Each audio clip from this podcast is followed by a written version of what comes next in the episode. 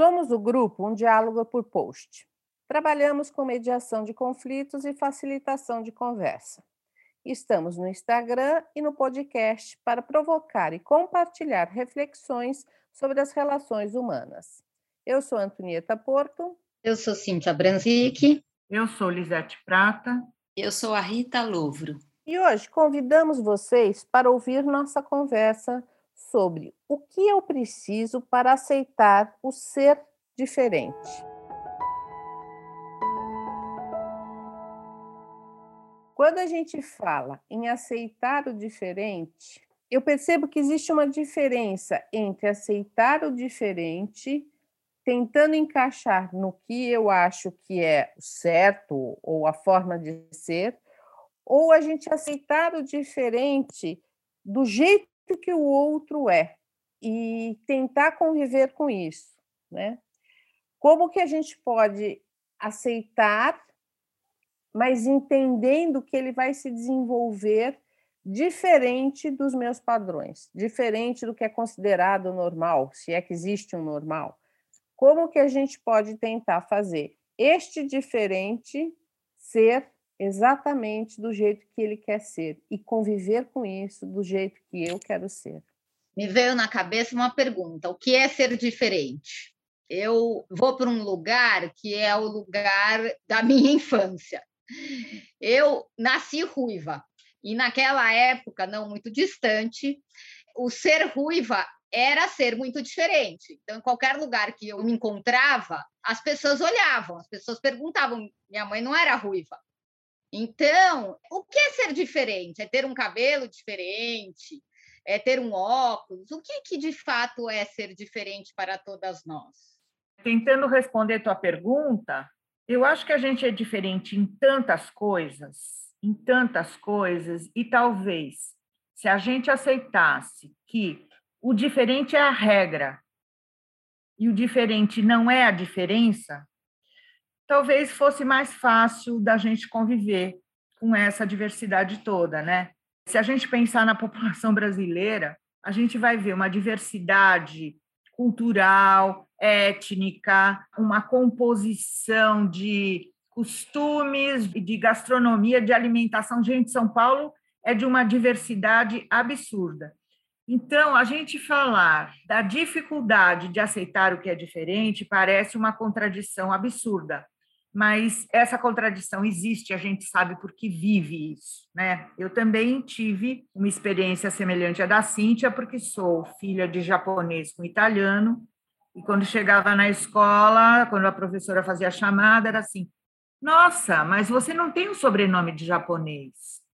Você é descendente de paraense? Você é descendente de índio?" Então isso sempre me colocava num lugar desconfortável no começo do ano.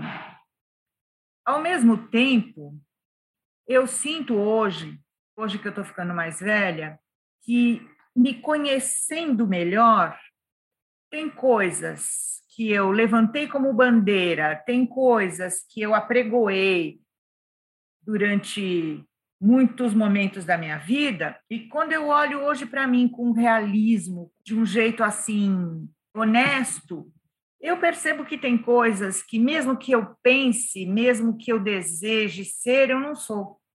E tem coisas que talvez eu tenha mudado para ser um pouco menos moderna, um pouco menos aberta do que eu gostaria de ser. Mas quando eu penso mais profundamente nisso, eu percebo que eu fiz uma nova síntese de mim mesma, onde eu sou mais verdadeira, apesar de não ser tão bacana como eu achava que eu era. Eu achei que quando a Elisete fala exatamente do padrão, é isso, a gente segue padrões, e o padrão deveria ser o diferente. Então, o padrão da minha época era pessoas mais baixas, e eu era alta, então eu já era diferente. Ou o padrão hoje da nossa vida, a gente imagina assim, não, os filhos vão crescer, vão fazer faculdade, daí o filho chega para você e fala, não quero fazer faculdade. Isso te tira o chão como? O que, que você vai ser da vida? A gente acha que é, tem que ser daquela forma. Então, eu acho que essa é a grande dificuldade, porque existe padrões que a gente coloca na nossa vida, achando que então todo mundo tem que encaixar daquele jeito.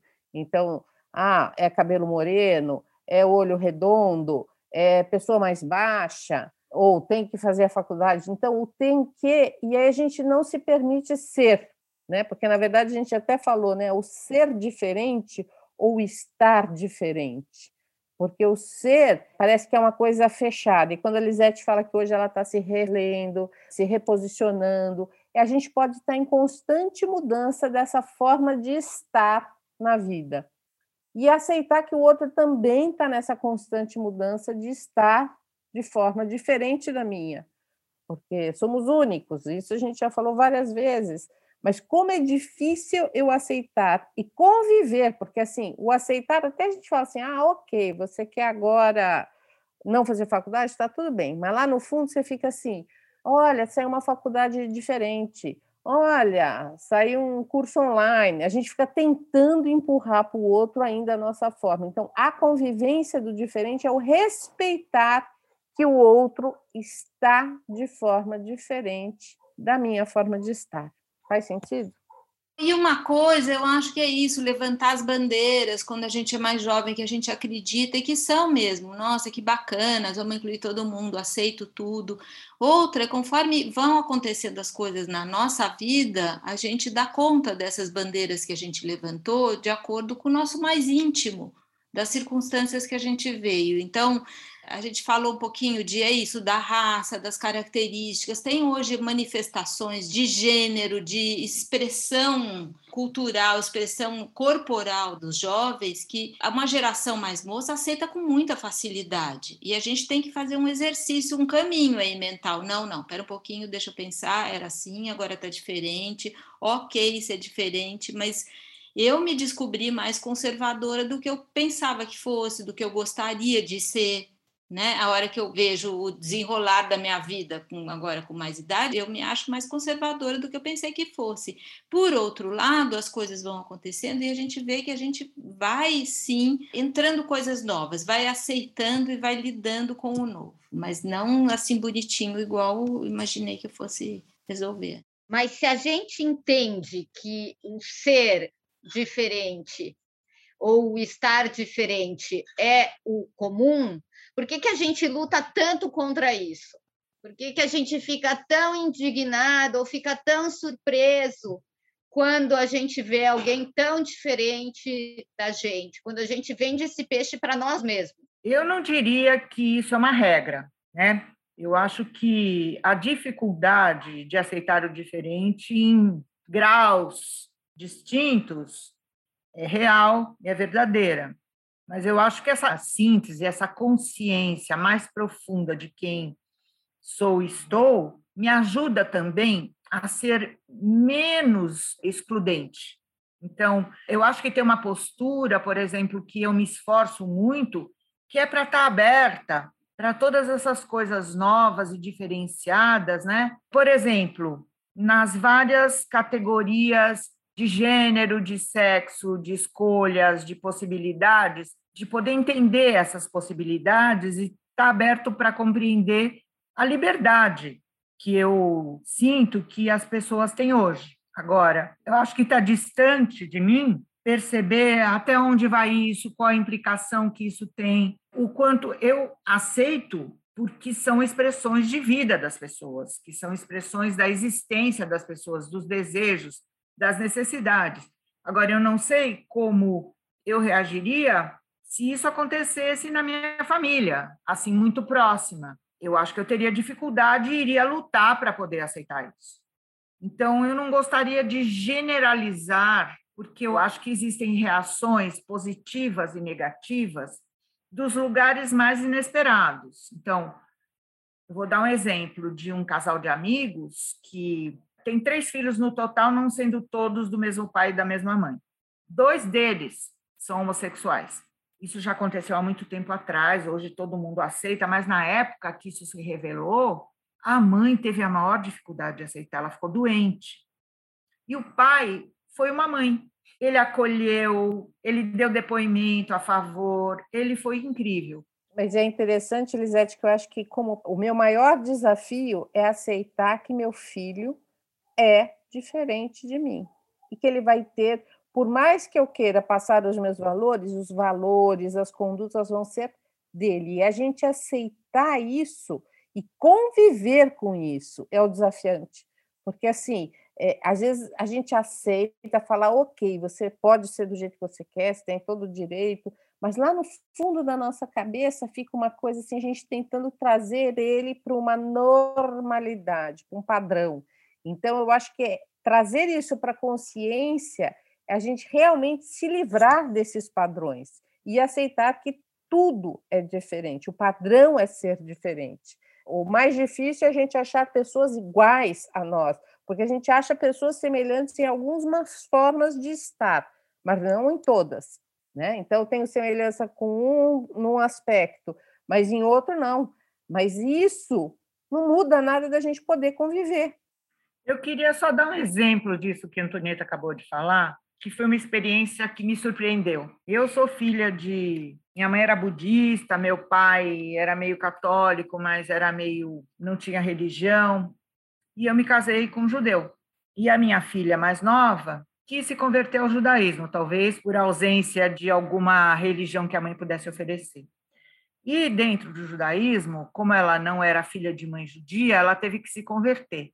E essa cerimônia da conversão foi feita no, na praia.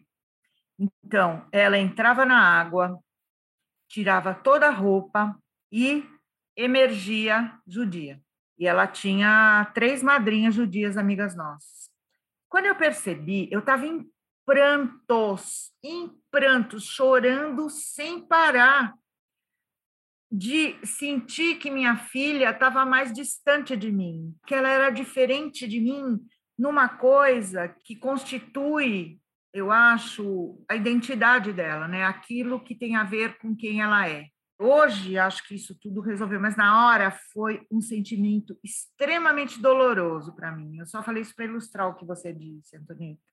Muito importante a gente reconhecer né, isso dentro da gente para poder chegar, que nem a Lisete falou, numa síntese, ou talvez apaziguar aquilo dentro da gente, chegar aos termos daquilo. Né? Tudo bem, eu tenho mesmo isso mas eu estou lidando, né? Estou lidando com isso da forma que é possível. Aí estava pensando naquele livro, um livro super bonito do Andrew Salomon, que nós já conversamos algumas vezes, chamado Eu Acho que é Longe da Árvore, o nome do livro. Eu assisti ele falando na Flip uma vez em Paraty. Ele estudou grupos de jovens, de pessoas, de grupos peculiares, como assim, os surdos, por exemplo e aí ele desenvolveu uma ideia de que existe o pertencimento vertical, que é o que a gente traz da nossa família, né, dos valores da nossa família, e a religião pode ser vertical ou não, e um pertencimento horizontal. Então, por exemplo, esses surdos, eles não queriam estar inseridos na sociedade ou na maneira de ser do jeito que a gente é. Eles têm lá um dentro do grupo de surdos, eles vão desenvolver o que é importante para eles de outras maneiras que a gente não chega lá e não a gente querer trazer para o nosso mundo, né? Tudo bem, conviver, interagir, mas eles têm lá uma identidade horizontal de um grupo que as outras pessoas da família, se não forem surdas, não fazem parte. Então, acho que é um pouco parecido isso que a Lisete falou. Sentiu a, a filha mais distante, mas é, talvez ela estava procurando Bom, nesse caso é a família, do mesmo jeito, né? Porque é a religião do pai.